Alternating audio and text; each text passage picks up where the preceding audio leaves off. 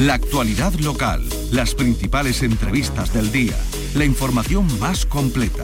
Síguenos en Radio Andalucía Información.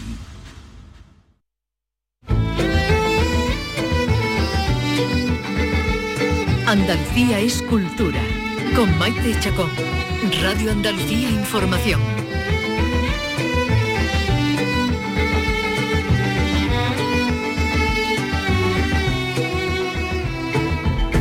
Buenas tardes. Hoy se ha presentado la vigésima octava edición del Festival de Jerez, que tendrá lugar desde el 23 de febrero al 9 de marzo del año que viene, en el Teatro Villamarta como sede principal, aunque el festival ya saben que se derrama por Jerez tomando diferentes espacios de la ciudad. Serán 16 días de baile, de cante y de guitarra por el que van a pasar artistas como Sara Vara, que va a abrir el festival estrenando espectáculo, o la gran bailadora Manuela Carrasco, que lo va a cerrar en un estreno, pero que será la primera cita de su gira de despedida. Enseguida vamos a hablar con Isamay Benavente, directora del Teatro Villamarta y del festival, hasta eso sí que ocupe su cargo en el Teatro de la Zarzuela, que va a ser, por cierto, la primera mujer en ocupar su cargo ese cargo en los 167 años de historia del festival.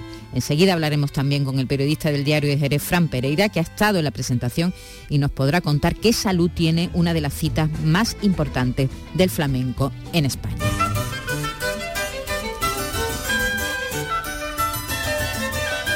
¿Y cómo se nota que llega el otoño? ¿Cómo aunque haga mucho calor.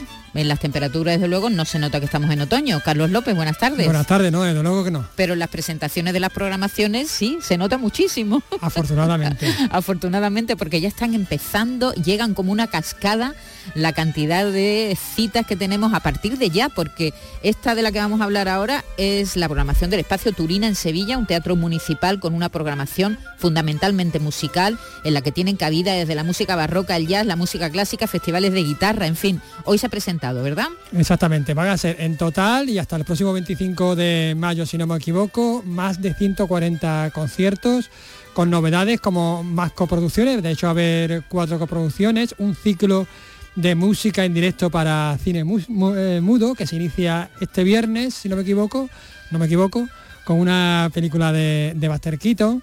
También va a haber un ciclo de lead, que son estas piezas breves, estas canciones, por decirlo de alguna manera, canciones líricas también un ciclo de, cuartetos de cuerda, por supuesto los tradicionales ciclos de la OBS, es decir, de la Orquesta Barroca de Sevilla, de la Orquesta Bética, de la Real Orquesta Sinfónica. El ciclo de jazz, ¿no? Zarzuela, que nunca falta. De zarzuela, es uno de los teatros que, tienen más programación en España. ¿eh? Sí, es una programación muy larga, muy extensa y centrada sobre todo en la música. Sobre todo en la música y, con, ciclos como por ejemplo el Festival de Guitarra, que uno, que es un referente nacional como el de la Orquesta Barroca de Sevilla, que es un referente internacional y bueno, se está consolidando como uno de los teatros, desde luego, más vivos de no solo de Andalucía, sino de España. Sí, y estas serán algunas de las historias que les vamos a contar ahora. Estas dos programaciones, la de Jerez y la de la eh, Espacio Turina, que comienza ya, de Jerez hay que esperar al año que viene, pero en fin, ya se ha presentado el festival. Estas serán algunas de las historias que les vamos a contar hoy aquí en Andalucía es cultura. En Radio Andalucía Información, Andalucía es cultura, con Maite Chacón.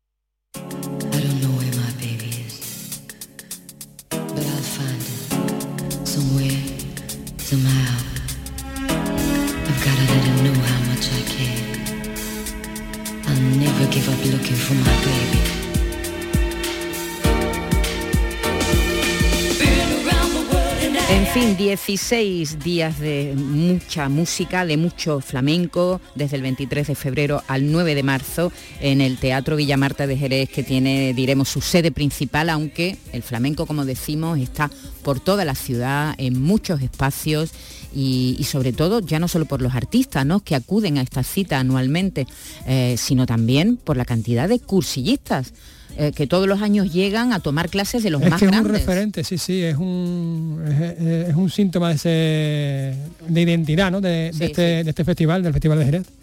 Bueno, vamos a hablar con Isamay Benavente, que es su directora. Hola, buenas tardes, Isamay. Buenas tardes, Maite, ¿qué tal? Muy bien, ¿y tú cómo estás? Pues mira, muy contenta y también un poquito emocionada porque, bueno, pues he presentado la que va a ser el, último diseño de, por lo pronto por ahora, del Festival de Jerez. Entonces, bueno, pues han sido muchos años haciendo el festival y hoy pues estaba muy emocionada, la verdad, de presentar esta edición. Ya lo hemos contado, Isamay, que, que tú te vas a encargar del Teatro de la Zarzuela dentro de poco, pero has dejado esta programación terminada, lista, y, bueno, claro, esa la emoción es normal, porque ¿cuántos, cuántos años llevas tú detrás del Festival de, de Pues hemos presentado la edición número 28 y yo me he vivido los 27 festivales, pero no solamente me los he vivido, sino que he dirigido pues los últimos 15. Entonces, bueno, pues eh, es, forma parte ya de mi, bueno, de mi, de, mi ser, de mi trayectoria, de mi ADN. Hoy saludaba muchísimos artistas y yo a ellos, claro está. Y, bueno, les decía, bueno, espero veros, vernos en la zarzuela porque desde luego quiero seguir haciendo danza, quiero seguir haciendo flamenco y creo que la zarzuela también es un sitio para ello, puesto que es el teatro nacional y el teatro del repertorio español, ¿no? Y qué más español que el flamenco, ¿no? Y Samay, estás ahí con gente, supongo que todavía está, eh, los coletazos del acto, se cuela ahí un montón de ruido, no, sé dónde estás. intentar alejarme un poco. Eso, aléjate un poquito porque estamos, se está metiendo ahí un montón de gente. Claro, el acto ha terminado no hace mucho y todavía habrá gente por allí eh, circulando. Pero me gustaría, Isamay, ya tendremos tiempo de hablar con más detenimiento, que me destacaras algo especial que vamos a poder disfrutar del Festival de Jerez del año que viene. Bueno, pues yo lo he comentado hoy, ¿no? Que el festival, esta edición pretende ser más lúdica que nunca, que vamos a tener vermú flamenco, pero que hay un presente increíble de baile, que abrimos con el nuevo espectáculo de Sara Dara, que tenemos estreno de Joaquín Grillo, de Úrsula López, de Mercedes Ruiz, que cerramos con la gira de despedida de Manuela Carrasco, que es un respeto a la y a una señora del baile. Pero que luego, pues eso como te decía, vamos a tener grandes voces, toque, el último disco de Riqueni. Yo creo que el festival al final lo que hace es recoger el momento que está viviendo el flamenco, ese momento increíble, ¿no? Con tantísimos artistas de nivel y con tanta creatividad. Y luego yo creo que también se ha convertido en una grandísima plataforma para los jóvenes. Yo he hecho colaboraciones con todo, con todos los concursos, con todos los certámenes coreográficos y quiero acompañar, darle impulso y acompañar a esos jóvenes que están empezando su carrera, que yo creo que son eh, que hay muchísimo talento ahí y que, y que lo que tenemos, que lo que tiene que haber son pues esos espacios para ellos, sitios donde se les mime y donde se les ayude a empezar una, una carrera importante. Muy bien, pues quedamos en eso, Isamay, quedamos en, en hablar ¿eh? cuando pasen unos días, cuando ya esté todo más tranquilo. ¿Y cuándo tomas posesión ya del Teatro de la Zarzuela? Cuando ya sé, pues que, sé que vas y vienes, pero pero ¿cuándo tomas ya posesión? Ya estoy, ya estoy yendo y viniendo, teniendo muchas reuniones con el director, que, que con Daniel Bianco, que lo deja ahora, y ya ideando nuevos proyectos y teniendo muchas reuniones, pero, pero oficialmente no me incorporo hasta el 1 de noviembre. Me trasladaré un poco antes a Madrid, pero oficialmente yo empiezo a partir del 1 de noviembre en la zarzuela.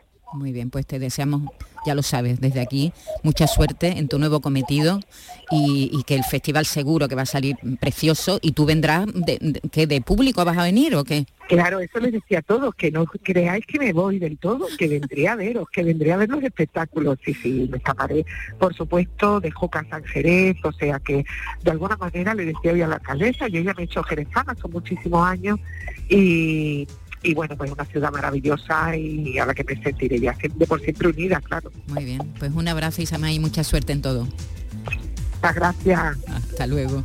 Una, una linense que se va, que ya es jerezana, ¿eh?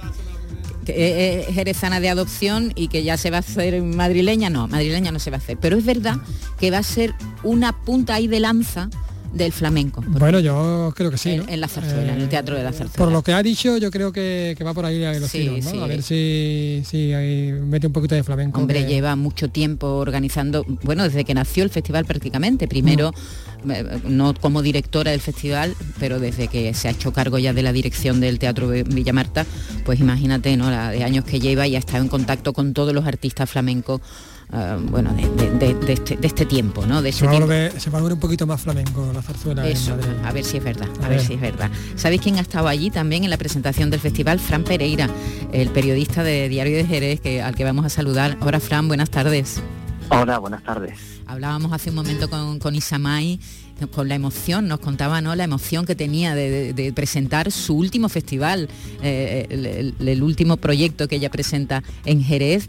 Eh, pero me gustaría preguntarte por la salud del festival. Hace, eh, yo no sé si fue el año pasado cuando leí que había perdido espectadores. Fran, ¿eso es así? ¿El, el Festival de Jerez ha perdido espectadores en los últimos años? Bueno, hay que tener en cuenta que hemos pasado por una pandemia que, ha mermado mucho y que sobre todo ha dificultado la llegada de uno de los países más que más cursillistas y aficionados trae, que es Japón, ¿no? Entonces, bueno, eso lo ha mermado un poquito, pero bueno, eh, hoy ha comentado la propia Isamay en la rueda de prensa que, que de las 1.100 y algo de plazas de cursos había ya cubiertas 940. Sí, O sea, eso quiere decir que que la salud sigue en buen estado y yo espero que una vez que gracias a Dios hemos vuelto toda la normalidad, tanto en Europa como en el resto de continentes, pues vuelva a ser el festival de siempre. Un festival muy importante, Jerez se convierte en la capital del flamenco, lo decimos siempre, no es ningún tópico, es la realidad. Ella nos destacaba, Isamay nos destacaba, hombre, la presencia de Sara Varas abriendo la gran presencia de Manuela Carrasco cerrando este, este festival y y, el empuje de la gente joven, ¿no? que, es el futuro del flamenco. ¿Tú qué destacarías de la programación del Festival de Jerez? Bueno, pues como suele ser siempre el festival es muy variado, ¿no? Y hay ofertas de todo tipo, tanto para la, gente que le gusta el flamenco más tradicional, hasta la que le gusta el flamenco más vanguardista, incluso para, para otras propuestas como la danza más clásica, el clásico español, incluso la escuela bolera. O sea, eh, si algo, si por algo ha destacado este festival desde que comenzó en 1997 es por esa variedad, ¿no? Esa oferta que, que todos los años nos, muestra y yo creo que, que este año igual, ¿no? Porque puedes ver cantes con, con voces como la de Luis Moneo, como la del Pele, guitarra como la de Rafael Riqueni, como la de Bolita, Juan Diego Mateo y bueno, y en el principal escenario como es el Villa Marta siempre pues artistas como La Moneta, como Joaquín Grilo, Alfonso Loza y Patricia Guerrero, que están preparando un espectáculo conjunto, Farruquito y su hijo Juan el Moreno, que llegan por primera vez a Jerez con este espectáculo propio, David Coria, Úrsula López, que también ha dado un paso después de estar al frente del, del ballet andaluz y ha creado su propia compañía. Creo que, que, bueno, que es un festival muy variado, siempre ha sido así, y hay tiempo para todo, desde para ver eh, el flamenco de escenario, como yo digo, hasta para ver el flamenco de calle, como son las peñas, ¿no? Porque este año también, afortunadamente, se ha recuperado ese ciclo de peña en peña que, que había, había, se había mermado un poco en los últimos años, habían reducido bastante el número de peñas, pero este año se ha vuelto a la totalidad y yo creo que eso le da también a Jerez durante esas dos semanas de festival un ambiente especial. Está aquí conmigo Carlos López. Y, con novedades, ¿qué tal? Y con novedades también, por ejemplo, este este Bermú flamenco, ¿no? Que supongo que, estará a cargo de Maui, no sé si también estará José de los Camarones. En fin, propuestas también bastante vanguardistas, ¿no?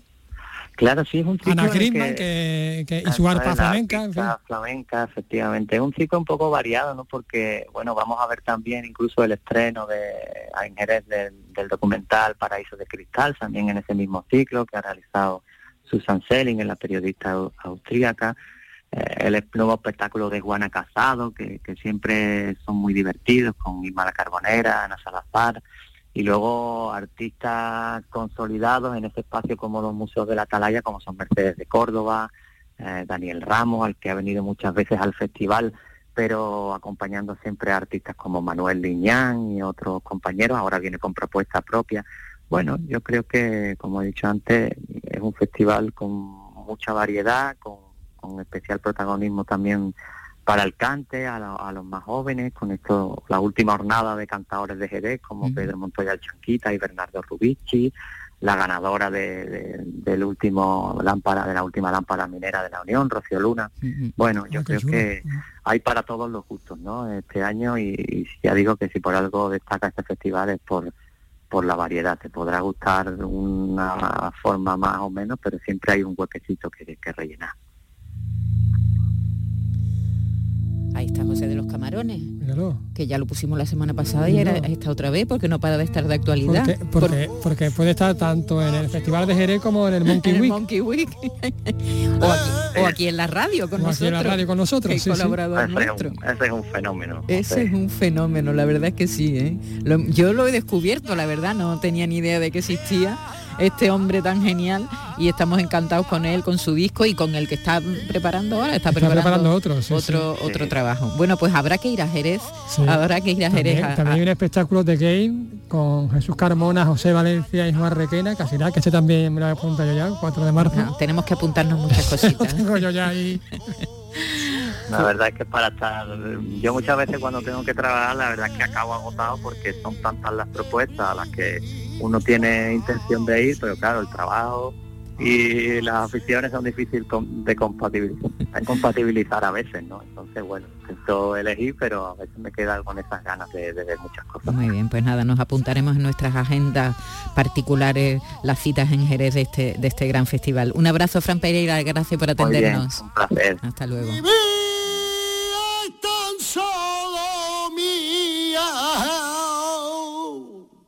Y es la única que tengo. Yo vendo los camarones, mi tiempo, mi tiempo no lo vendo.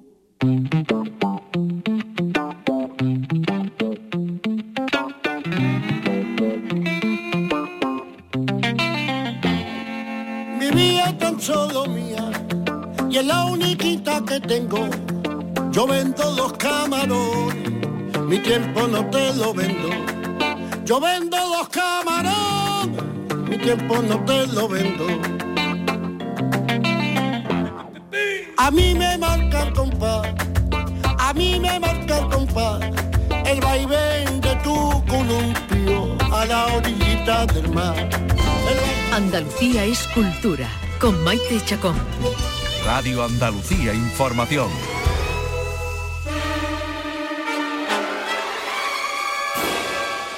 Y hoy también hemos conocido la programación del Espacio Turina en Sevilla, este teatro municipal que tiene sobre todo una programación fundamentalmente musical, ¿no? Es decir, que- Musical que, mm, que abarca desde la zarzuela, mencionábamos a la zarzuela, también el flamenco, por supuesto, la música clásica en todo su, su vertiente, incluida también una vertiente más contemporánea con audiovisuales y electrónica.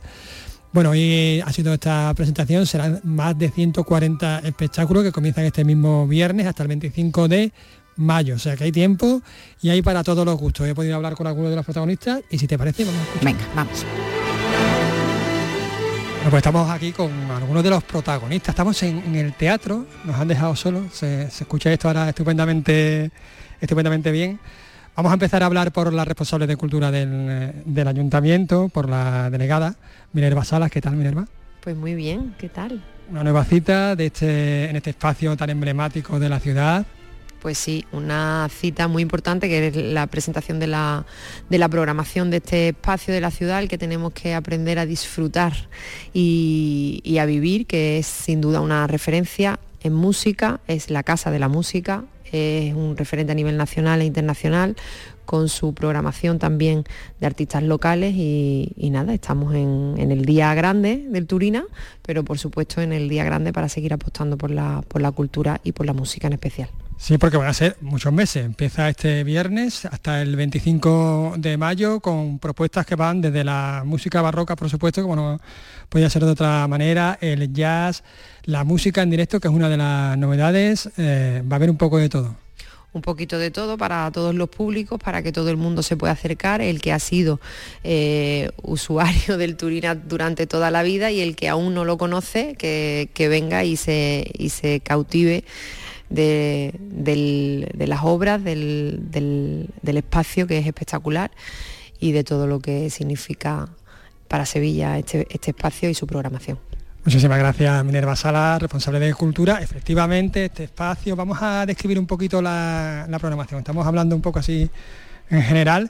Empezamos este viernes, este viernes 29, con, con una novedad grande, que es este nuevo ciclo de música en directo para cine mudo con una peli, además de Buster Keaton.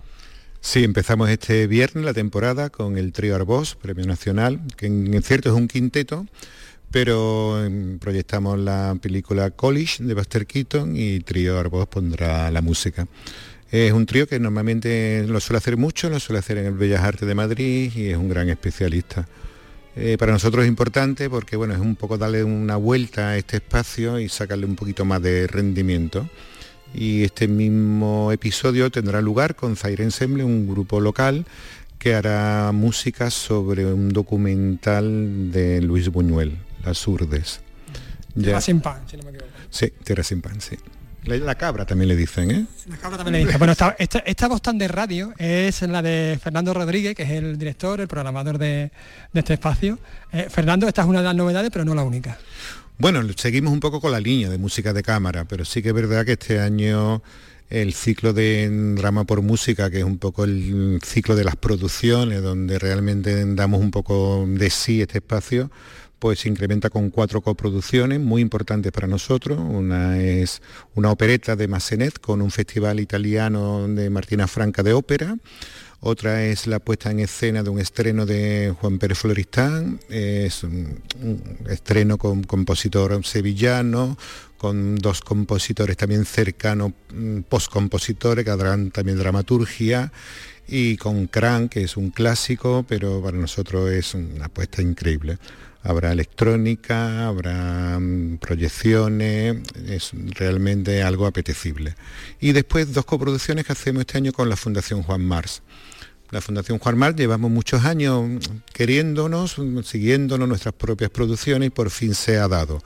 Eh, entonces hacemos bastantes cosas en común y este año hacemos dos coproducciones de teatro musical, una La muerte del industrial, que vendrá aquí en enero, y otra una propuesta de César Camarero, que irá en otoño a Madrid y se estrenará en mayo con un taller sonoro.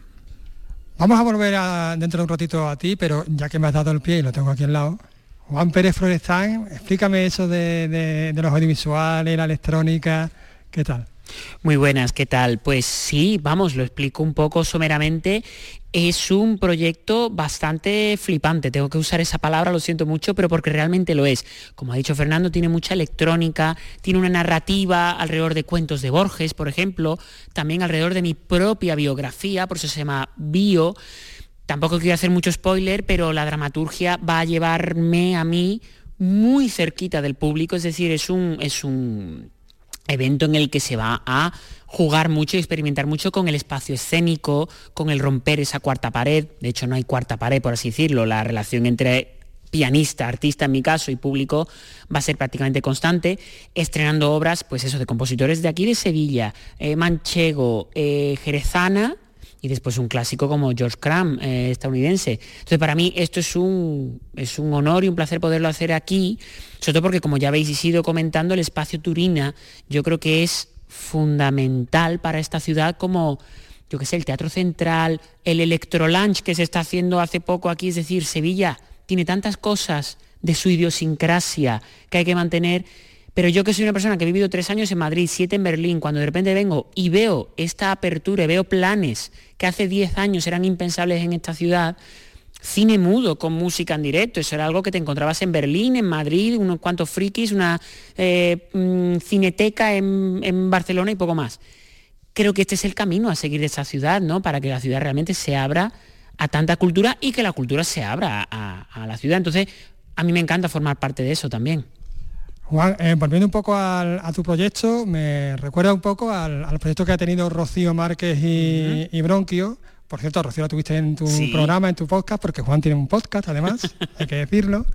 ¿no? Tiene ese, ese punto ¿no? de, mezclar distintas identidades, ¿no? Sí, un poco. Hombre, salvando la distancia, yo tampoco quiero compararme con esos dos grandes de la música, pero sí, evidentemente sí que me parezco a Rocío en esto, que además lo he hablado mucho con ella, de la experimentación del querer probar otras identidades mismamente en el escenario, ¿no? Ella se sabe a ella misma cantaora magnífica y genial, pero dice, vale, pero ¿qué más aporto yo? ¿Qué soy yo? ¿Qué significo yo para el público? ¿Qué estilos se pueden cruzar con, con el mío? en ese sentido sí se parece bastante el proyecto. ¿Y esto cuándo lo vamos a poder disfrutar? Sí, que se me olvida, claro, el 1 de noviembre. El 1 de noviembre lo hacemos aquí en el Espacio Turina, que la gente no debería faltar. Lo ha dicho él, si lo dice, si lo dice Juan Pérez Florestán, no seré yo el que te diga que no, Juan. Muchísimas gracias. El 1 de noviembre hay que recordarlo. También, por supuesto, hay espacio, como no podía ser de, de otra manera, para la música barroca. Me encuentro también con Ventura Rico, director de la orquesta. me alegro saludarte de la Orquesta Barroca. ¿Qué tal, Ventura? Otra vez, de nuevo, por supuesto, en este espacio, como no podía ser de otra manera. Tercer año, la Orquesta Barroca es orquesta residente en el espacio Turina y es una relación simbiótica. O sea, nosotros sentimos que esta es nuestra casa, que aquí se nos acoge, que aquí se nos trata de maravilla, que aquí se nos eh, provee de un local de ensayo, que se nos dan todas las atenciones y nosotros mm, volcamos nuestra mm, programación en esta sala, que además tiene unas condiciones acústicas óptimas para nosotros. Y mira, quiero incidir, aunque no me lo has preguntado, pero me aprovecho, me autopregunto yo. Bueno, pues ya aprovechate, claro y quería pues alabar la labor de Fernando Campomanes y de todo el equipo de esta sala, porque me parece que se ha convertido poco a poco en realmente un punto importante de la cultura en Sevilla y en Andalucía. Yo creo que los andaluces siempre hemos tenido un puntito de falta de autoestima, porque en algunas cosas hemos llegado después, porque estamos un poquito apartados de las corrientes centroeuropeas, un poquito atrás mano geográficamente, y, realmente mm, si uno ve lo que se está haciendo aquí, el nivel, la variedad, en la oferta, uno dice, bueno, qué maravilla que esto esté pasando en Sevilla. Hace falta que los sevillanos tomemos conciencia de eso, que, que el gran público de Sevilla sepa que en su ciudad están pasando cosas importantes, que acuda a los conciertos y yo diría que en un plazo breve de tiempo Sevilla está llamada a convertirse en un gran polo de atracción cultural. Eso, por supuesto, va de la mano de un proyecto político que vaya en esa dirección, es decir, qué queremos hacer y cómo lo queremos hacer. Queremos que Sevilla sea un polo de atracción cultural, que la gente que quiera consumir cultura se venga un fin de semana, se venga una semana, se venga un mes a Sevilla, cómo hacemos, cómo secuenciamos, cómo organizamos esa oferta y creo que esta, en ese proyecto futuro que yo espero llegar a ver, creo que esta casa va a ser uno de los pilares fundamentales. Ventura, eso ya en cierto modo lo es, en el sentido de que la Orquesta Barroca de Sevilla y, eh, su ciclo aquí en, el Espacio Turina es una referencia a nivel internacional.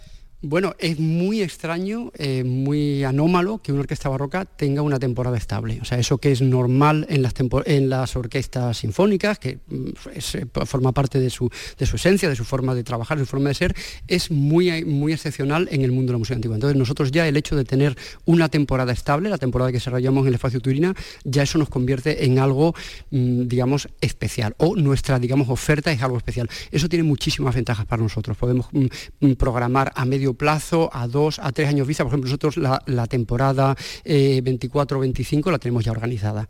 Entonces, claro, eso nos permite mm, respirar de alguna manera, hombre, organizada a la espera de consensuarla con Fernando, de que pase, pero ya lo tenemos más o menos claro lo que vamos a hacer. Y eso nos, nos da una ventaja grandísima mm, en un país donde se planifica muy a corto plazo. Y entonces a corto plazo no se pueden hacer las cosas bien y sobre todo no se pueden hacer las cosas económicamente. Todo es mucho más caro. Entonces, mm, creo que en ese sentido, y nosotros la oferta que tenemos este año creo que es eh, extraordinaria. Eh, vienen grandes violinistas como Martina Patruska, viene Midori Seiler, viene Teotim Langlois, eh, viene Stefano Barneschi, luego vendrá también al FEMAS y al Auditorio Nacional Enrico Nofri, viene Nuria Rial, viene Francesca Spromonte, tenemos a un concierto mm, que es muy entrañable para mí, que es el concierto de nuestras mejores galas, donde los propios músicos de la orquesta tocan de solistas, tenemos a la joven Orquesta Barroca de Sevilla, que estamos organizando ahora un intercambio con una joven orquesta alemana, o sea, nuestros chavales irán,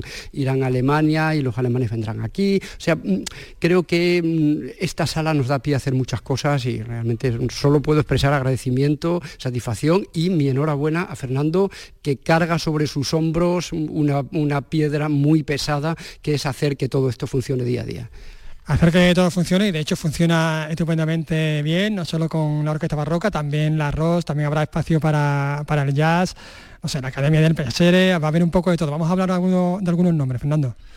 Bueno, está lleno de nombres, la verdad que es difícil distinguir unos de otros, diferenciar, pero bueno, eh, tenemos un ciclo de música antigua donde siempre damos cabida a la gente de aquí, el ensemble de Academia del Piacere mm, normalmente hace un estreno, que este año lo hará en el mes de octubre.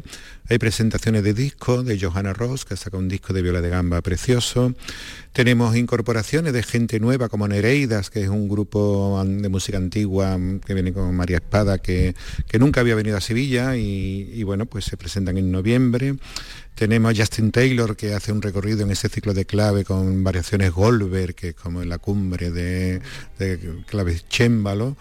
Tenemos a no sé, tenemos esa ópera de Blow, ¿no? que realmente es una ópera barroca, la primera ópera barroca inglesa, con un grupo eh, que ha hecho una gira internacional por Europa y ha tocado en el Turina. Eh, sus representantes vocales normalmente están con Herr Beger y, bueno, estamos súper ilusionados con eso. Tenemos a jóvenes, tenemos a los que se van, que son miembros bueno, maravillosos de esta ciudad, que, que nada, se fueron a estudiar fuera y han montado sus grupos en el extranjero, como Flor Galante en Suiza. Entonces, bueno, pues estamos encantados de que vuelvan a su casa. Eh, tenemos gente que también se fue y vuelve en la casa del talento, ¿no? Nosotros motivamos siempre el talento sevillano. Eh, después también, bueno, hacemos una gira con el concertino, con como el concertino que hace una gira por España, venezolano. Eh, viene, bueno, está lleno de, citas, está lleno de citas. de habrá jazz, el, libro de todo, con toda la programación eh, estará dentro de unos días, ¿no? Sí, esperemos que esté la semana que viene. La verdad que con esto del, del ciberataque hemos estado un poco lentos, nos ha retrasado un poco, pero esperemos que para la semana que viene lo tengamos, sí. Graciosos los piratas informáticos. Sí, son muy graciosos, sí. Bueno, las entradas se ponen a la venta a partir de mañana por la mañana, a partir de las 10 de la mañana, ¿no? Mañana jueves a las 10 de la mañana, tanto en la web como en las taquillas del Teatro Europeo de Vega, se podrán adquirir las entradas de toda la temporada toda la temporada para ver espectáculos en, este espacio, por ejemplo, en esta sala que no puede tener más arte, ¿cómo se llama la sala esta? ¿Cómo se llama la sala? Bueno, se llama Sala Silvio. Ahí queda eso.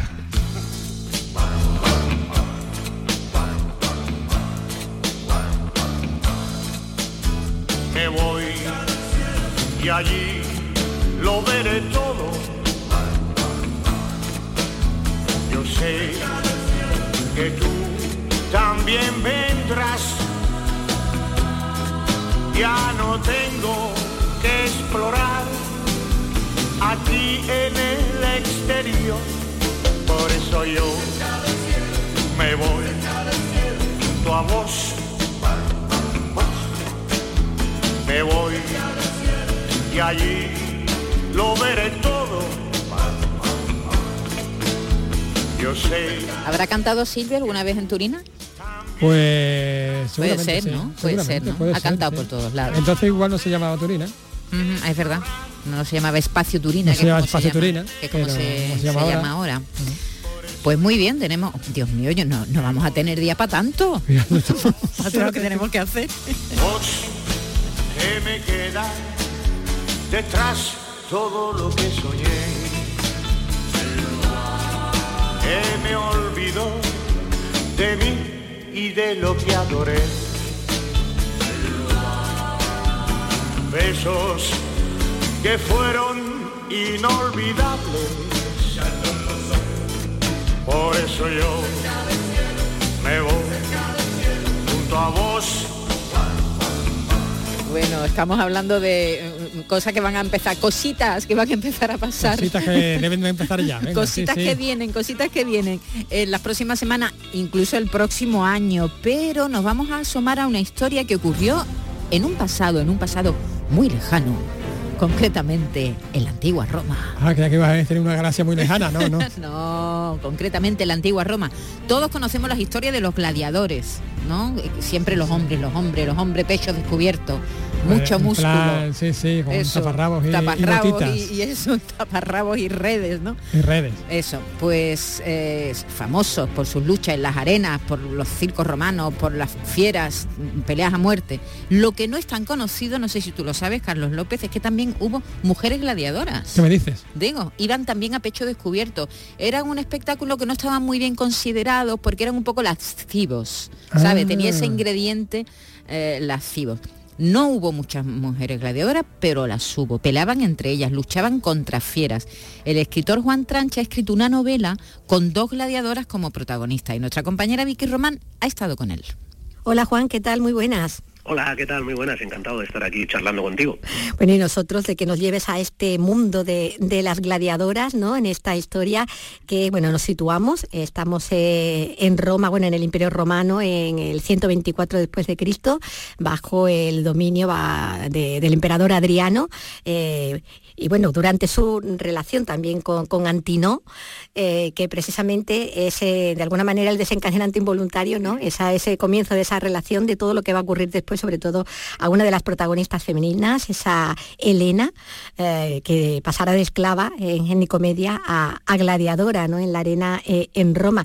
La peripecia un poco se, desencadena así, ¿no? Y no estamos haciendo, contando nada que no podamos, ¿no? No, no, al final lo has expresado magníficamente, ¿no? Es decir, un poco el desencadenante de su relación con Antinó, pues cuando, cuando llega el, emperador Adriano, a ver quién le dice que no al emperador, y bueno, pues realmente pues eh, Elena se ve, pues un poco por causas del destino, se ve obligada un poco pues a, convertirse en gladiadora, ¿no? Así que y a perseguir un poco, pues eh, porque al final siempre digo lo mismo, ¿no? Eh, el amor lo mueve todo y en este caso pues es su amor por Antinol que le va a mover un poquito a, de una manera casi casual pues volver a volver a un poquito a buscarle no para ello bueno pues se va a convertir eh, en gladiadora por una serie de circunstancias adversas y durísimas por las que va a ir pasando aunque hubo pocas pero sí que hubo gladiadoras eh, en Roma y de hecho bueno hay, hay algunos vestigios que, que a ti te han servido no de base no para para tejer esta novela no Así es, es decir, nosotros siempre, pues yo creo que todas las generaciones hemos oído hablar de los gladiadores, ¿no? Pero es curioso que ellas también existieron, ellas también estuvieron ahí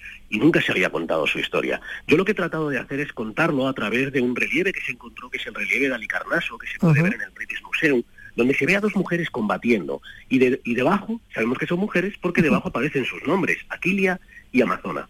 En torno a ese relieve lo que he hecho ha sido montar esta, esta ficción, esta novela, y también haciéndome eco de otra referencia también que tenemos, que hace otra prueba irrefutable de que existieron, que es la que se encontró un relieve de mármol también en el que se encontró de un personaje que descubrirán en la, en la novela, que es Hostiliano, que se, es, eh, de alguna manera presume de ser el primero en ofrecer luchas de mujeres en Ostia Antica, que es un pueblo cercano a, a Roma. Por tanto, como ves, teníamos dos dos pruebas y esas dos pruebas pues yo me he querido hacer eco de la novela y de bueno pues del resto pues los personajes obviamente todo es prácticamente ficción salvo esos que has comentado no que son Adriano Antino y también la tercera persona en discordia, de la que casi nunca, como, como con muchas mujeres... La emperatriz, ¿no? Efectivamente, que es la emperatriz Lidia Sabina, ¿no? y de cómo alguna vez, perdón, y de cómo ella pues vivió este, este amor. claro, desplegando también, bueno, pues sus estrategias, ¿no? Como, como, veremos, ¿no? Toda una, toda una estratega. Hablabas antes, ¿no? De Hostiliano, ¿no? Que, bueno, que se ve que fue uno de los que eh, promovía ese tipo de, eh, de lucha, ¿no? Entre, entre mujeres, eh, no tanto como la de los gladiadores, ¿no? Masculinos, sino más como una atracción erótica, ¿no? Como serían esas luchadoras del barro, ¿no?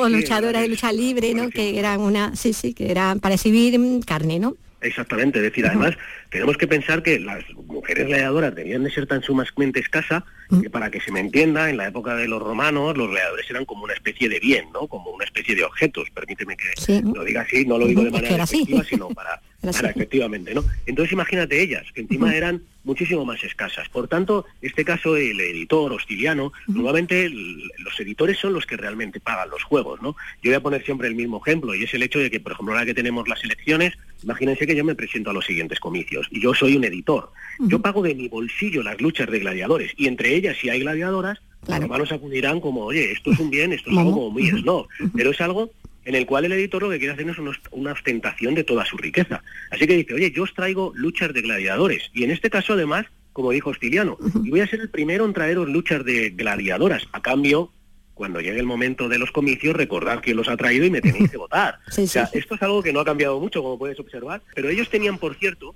que aquel que era bueno organizando los asuntos de, o sea, perdón, eh, las luchas de gladiadores eran, eran buenos organizando los asuntos de la ciudad. Por tanto, normalmente solían luego pues votarle porque pues si había dado unos buenos espectáculos, un buen juego el pueblo, como agradecimiento, pues luego recibía, recibía su voto. Así que como ves, eran un bien tan escaso que al principio pues probablemente la presencia de ellas en la arena pues era algo como muy llamativo, ¿no? Como, muy, como un bien muy, muy espectacular. Bueno, es la intención que, que, hay inicialmente con la protagonista, ¿no? Eso de que, bueno, de que aparezca ahí eh, casi luchando, aunque no tiene ni que luchar ni, ni bien, pero se va a revelar luego como una gladiadora capaz de medirse y presentar batalla en igualdad con, con los hombres, eh, tan guerrera como, como las amazonas, ¿no? En esa misma tradición y de ahí que, que acabe tomando el nombre, ¿no? Ajá, exacto. tenemos que pensar que no hay ningún ningún relieve masculino para homenajear un combate. Tenemos mosaicos, pero un relieve de mármol como viste que, que, ofrecieron Aquiles y Amazona debió de ser tan sumamente épico ese combate que decidieron homenajearlo. Por tanto, fíjate si no solamente si estaba a la altura de los de los hombres, es decir, que fue un combate sublime y por eso yo le he llamado el duelo de la eternidad. Sí, ya veremos por qué también, pero por eso que hay que leer la novela. Bueno, se va a enfrentar a, otra joven luchadora eh, de muy diferente condición, está libre, eh, está Patricia, ¿no? hija del abogado de las mujeres, ¿no? como será conocido el padre. Eh, en su caso, esta sí que es una apasionada de la, de la lucha, no es por supervivencia como lo hace Elena, ¿no? que no tiene otra, otra opción, Y, y, que además bueno, lo hace, lucha como como alumna de un colegium, que esto sería más o menos para entendernos como si perteneciera al equipo universitario, ¿no? Mm, deportivo, ¿no? es una buena. Como ves ahí hay muchas cosillas, ¿no? que nos traen, claro. de las que podíamos tirar, ¿no? Es decir, en primer lugar sabemos que hay una prohibición en el año 11 que prohíbe a las mujeres libres luchar en la arena. Por tanto, si las prohíbe es porque tuvieron de alguna manera que tener esa llamada, ¿no? A, claro, la arena, momento, claro. Exactamente, por alguna razón. Hay quien piensa que puede ser por evitar un matrimonio no deseado, porque como tú muy bien has dicho, porque simplemente porque le gustaba el enfrentarse en la arena, ¿no? Exactamente. Entonces yo, como ves, he intentado mezclar todo eso. Y luego había otra cosa bastante curiosa, que es el que has mencionado, ¿no? Un poco como esos colegios universitarios, que son los colegios Juvenum. El colegio Juvenum es curioso, la educación mixta era mixta en la antigua Roma hasta los 12 años. A partir de los 12 años existían los colegios juvenil normalmente para hombres porque les instruían en asuntos para luego poder gobernar durante por todos los rincones del imperio. Les instruían en política, religión, en literatura. Sabemos que hubo colegios juvenum para mujeres, expresamente para ellas. Probablemente, seguramente que una de las eh, áreas o asignaturas sería la literatura y luego desgraciadamente esto me da mucha vergüenza decirlo pero probablemente el resto sería para atender sí, tareas que los romanos querían pero también tenemos una referencia precisamente a la protagonista, a Valeria Yucunda, tenemos un relieve de mármol, por lo menos, eh, aunque hoy está perdido, nos ha llegado la referencia, en el que habla que estaba en un colegio juvenum mixto.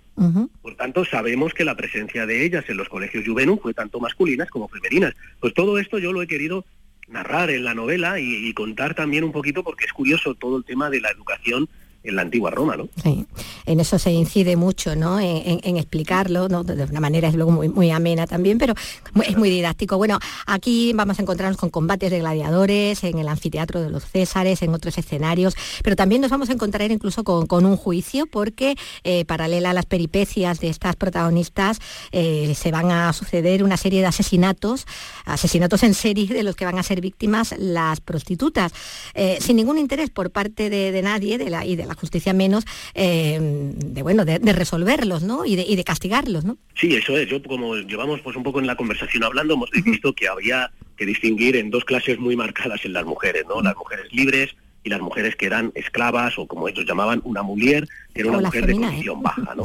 o la fémina, que es la mujer de, clase alta, ¿no? Entonces, ¿qué ocurre? Que las prostitutas eran mujer, es decir, a, a, ningún romano le preocupaba lo que estuviera ocurriendo, ¿no? Los lectores tendrán que descubrir una serie de asesinatos que están eh, cebándose, digamos, con estas prostitutas, en las que aparecen violentamente agredidas, violadas y asesinadas. Pero no ocurre absolutamente nada hasta que no le ocurra una fémina.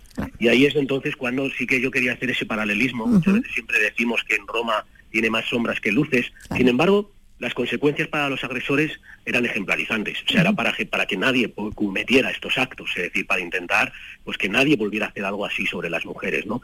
Pues cosas que a lo mejor hoy en día pues están muy de moda, dado que no hay día que no uh las noticias con alguna noticia similar a esta.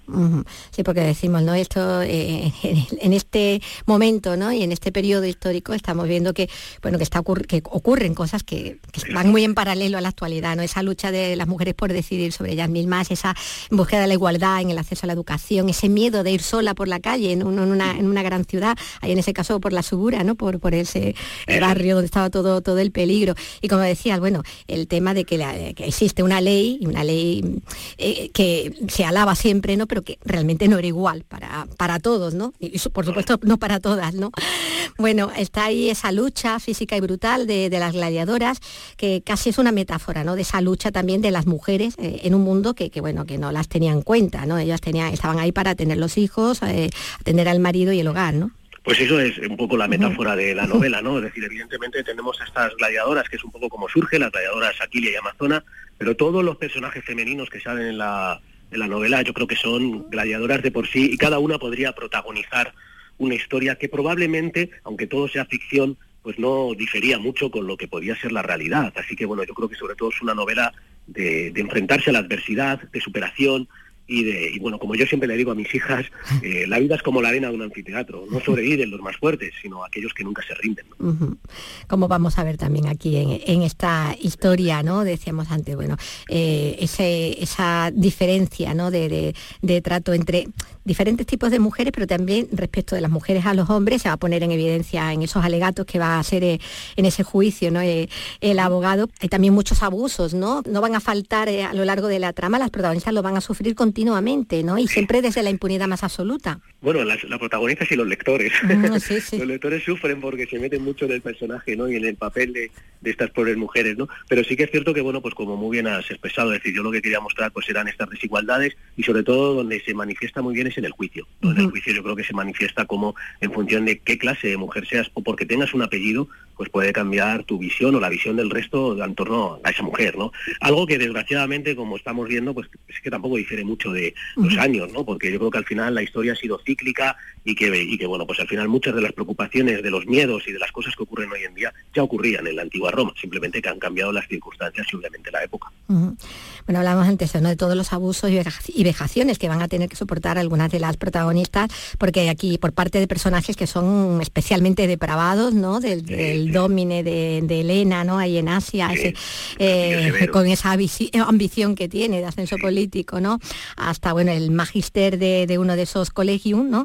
Pasando por los legionarios, por, por los lanistas, ¿no? Que eran los dueños, los que llevaban los, los ludus, ¿no? Donde se ejercían los, los gladiadores, ¿no? Y como lanista, por cierto, aparece ahí una otra mujer que, que esta también existió, ¿no? Así es, porque al final, fíjate que descubriendo el mundo de las gladiadoras, digo, Jolín, es que no solamente hubo gladiadoras. Es que todas las figuras de las que estamos hablando a lo largo de esta conversación también las existieron en mujeres. Hemos hablado del editor de Hostiliano, sabemos que hubo editrices. Hemos hablado de Lanista, ¿no? que es el dueño de una escuela de gladiadores. Y tenemos referencias de dos mujeres lanistas. Una de ellas es de la que yo me hago eco en la novela, que es Flavia Alicia, ¿no? Y también como ella tiene que, en su posición, también tiene que aguantar, ¿no? Pues las típicas vejaciones o faltas de respeto que no han que no han cambiado mucho. Por tanto, al final yo quería dotar a la novela de los personajes femeninos importantes y sobre todo si estaban relacionados con algo como por ejemplo podía ser la gladiatura, pues en mi caso, que es lo que a mí me apasiona, pues, pues perfecto. Así que como ves, lo he intentado pues eso es mezclar esos personajes de ficción con personajes que, realmente existieron de verdad. Mm. Bueno, estaba esa, esa lanista, esa Flavia, que se ha hecho fuerte en un mundo de hombres y que a veces, bueno, pues tiene que recordárselo, ¿no? A los que no, a los que parece que lo olvidan. me parece un personaje maravilloso, Con esa fuerza de que no va a dejar que absolutamente nadie le diga lo La que tiene que hacer, cómo tiene que dirigir y es un personaje muy fuerte y muy valiente. Y volviendo a los históricos, bueno, ahí está Antino, que nos habíamos olvidado de él al comienzo de la historia, y que él va a vivir también su propio drama, ¿no? Eh, pues así es, el Antino, bueno, yo lo que he hecho ha sido documentarme a través de la historia augusta. La historia augusta hay que cogerlo con pinzas porque es un compendio, bien, hay algunos que dicen que son diferentes autores, otros dicen que es un autor, pero bueno, yo al final hay diferentes y, bueno, variadas teorías de cómo se conocieron Antino y Adriano y cómo acabó la relación, ¿no? Yo obviamente, pues sí que he sido egoísta y he tratado de coger aquellas que creo que eran pues las más pues digamos que, se ajustaban mejor, claro, claro. Claro, claro, las que mejor pudieran a mí interesarme, ¿no? Entonces, bueno, y en una de ellas pues sí que habla de pues un poco ese comienzo entre Adriano y Antino. Y bueno, luego al final yo siempre digo que me pareció una relación que, fue valiente, que fue cruel y que fue dolorosa, ¿no? Fue valiente por parte de Adriano. Adriano, sí, que, se, que se, puso, ¿no? También a todo lo que podía. Además, eh, como intento narrar en la novela, es un flechazo, ¿no? El que siente hacia. Y, lo debió de ser, porque a la muerte de Antino sabemos que él se hace acompañar de todo tipo de estatuas, de la estatua que más se parecía a él. Lo homenajea continuamente, sí, sí. Constantemente, crea la ciudad donde muere, que se llame Antinópolis, y crea un culto divino hacia Antinó, por tanto debía ser el gran amor de su vida y por eso me parece algo muy valiente. Cruel por parte de Antinó, porque no tenía más opciones, ¿no? Es decir, te llega el emperador y te dice, te tienes que venir conmigo. Pues, a ver qué dice. Efectivamente, ¿no? Y dolorosa, dolorosa por para, para Vidia Sabina, ¿no? Que siempre creemos que la emperatriz, bueno, pues está por encima de todo y ella misma lo dice, ¿no? Tengo todo, pero no tengo nada si no tengo el amor. Y es una mujer desdichada. Es cierto que es un personaje que a mí me ha gustado muchísimo porque es un personaje en el que te tienes que meter en una depresión enorme, ¿no? Y en una impotencia tan grande que yo salía realmente, eh, te digo de verdad, salía bastante destrozado cada vez que escribía sobre ella. Yo me acuerdo cuando Puri, mi editora, me decía, vamos a dar un poquito una vuelta. Digo, no, por favor, a Vidia Sabina no. me sufro mucho, muchísimo con ella. Pero bueno, yo creo que es un personaje que a la gente le va a sorprender y sobre todo van a ver un poquito esta relación desde los tres puntos de vista.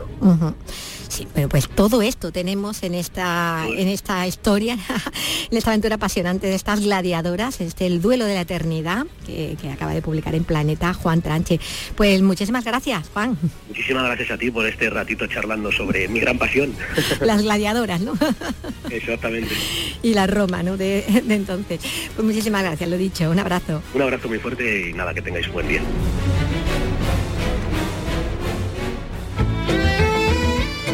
En Radio Andalucía Información, Andalucía es cultura, con Maite Chacón.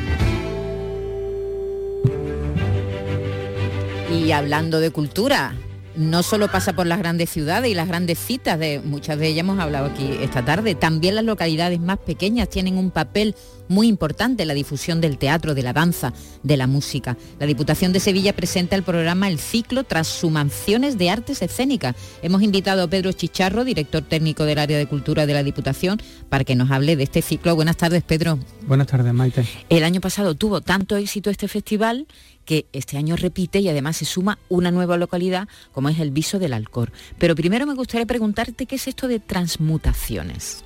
Bueno, mm, mm, transmutar es cambiar, transmutar es producir un cambio.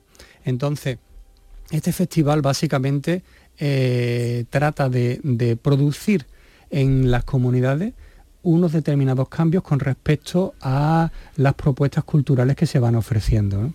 Eh, el derecho al acceso a la cultura es un derecho que está prácticamente consolidado y nadie lo discute, pero sí es verdad que el derecho a la participación en la cultura es algo que está todavía en vías de esa consolidación. Este festival quiere entrar de lleno en esa participación, que las comunidades participen, que las comunidades formen parte de eh, toda esa producción de arte escénica que se va a producir. Es decir, no solo espectadores, no solo llevar espectáculos a localidades pequeñas que no están dentro de los circuitos, diremos, nacionales, sino que ellos se conviertan también en protagonistas de, la cultura que hacen, ¿no? Efectivamente. Eso es, ¿no? Eso es. ¿eh? hay, hay una población que, que por distintas causas, ¿no? diríamos que por fragilidad cultural quizás, o porque, o porque no están mm, muy eh, identificados con esos espacios culturales establecidos, pues no participan, no acuden.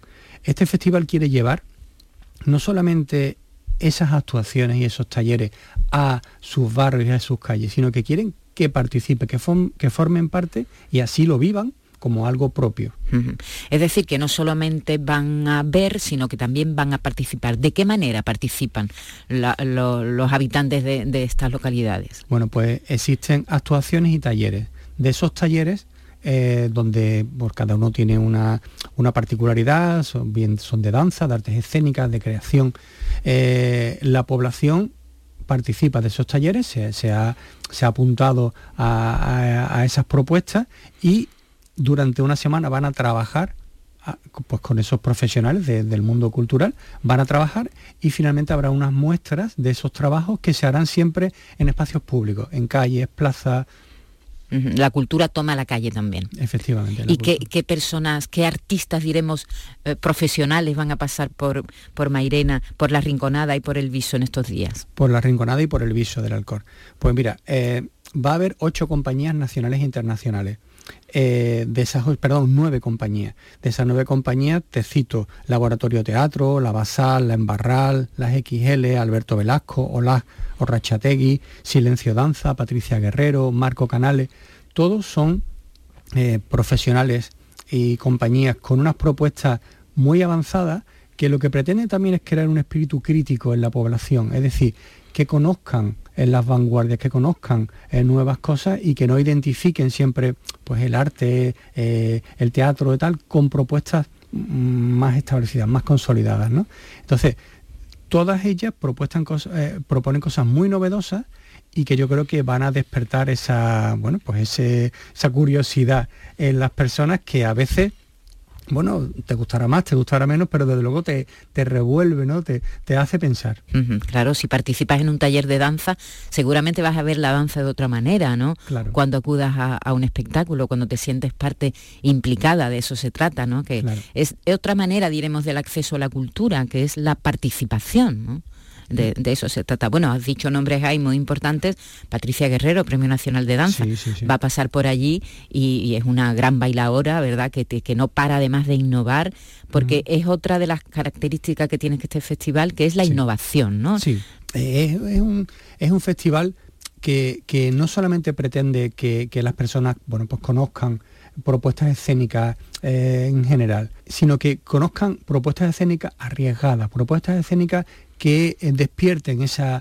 Eh, en, realidad lo, que, lo que buscamos desde, desde la Diputación de Sevilla es que ese conocimiento, esa participación, ese acceso forma parte de, bueno, pues de un espíritu de libertad y de democracia que queremos llevar a todos los municipios de la provincia. Entonces, las personas puedan decidir, puedan aportar cosas, eh, sea una especie de sinergia entre la comunidad y por eso arte y territorio. ¿no? Arte y territorio, así se llama. Ese es el subtítulo que tiene este Festival Transmutaciones, que de momento el año pasado la Rinconada, este año se suma el Viso del Alcor. ¿Y hay proyectos de que se sumen más localidades? Sí, la intención es crear un circuito en el que distintos municipios de la provincia eh, puedan, puedan incluirse y así pues esto, estas, compañías puedan girar en todos esos municipios. ¿no? Eh, hay una participación de cada uno de ellos, aunque es la Diputación la que lo organiza, y em, pues la idea es esa, es consolidarlo como tal. Y es verdad que, y eso quería hacer referencia, teníamos un festival, había un festival que se llamaba Emergentes, que tuvo su sede en Mairena del Alcor durante mucho tiempo y nosotros hemos bebido un poco de esa trayectoria de emergentes para eh, crear transmutaciones, es decir, ya, ya partíamos con profesionales y con determinadas experiencias en esa línea y, bueno, hemos querido que Transmutaciones sea un poco la consolidación de ese festival sin que exista esa bueno pues esa eh, incertidumbre presupuestaria que podría existir en el otro festival, ¿no? Pues ya lo saben, Transmutaciones se llama este ciclo y hoy llega Tristán y Solda al Maestranza, la obra de Wagner con la que se abre la temporada de ópera del teatro, que se inspiró en la pasión prohibida que sentía por la mujer de uno de sus mecenas. Esto es lo que está detrás de esta gran ópera de Wagner. Les dejamos con Tristán y Solda y volvemos mañana a la misma hora. Que lo pasen bien, que tengan una tarde estupenda. Un abrazo, hasta mañana.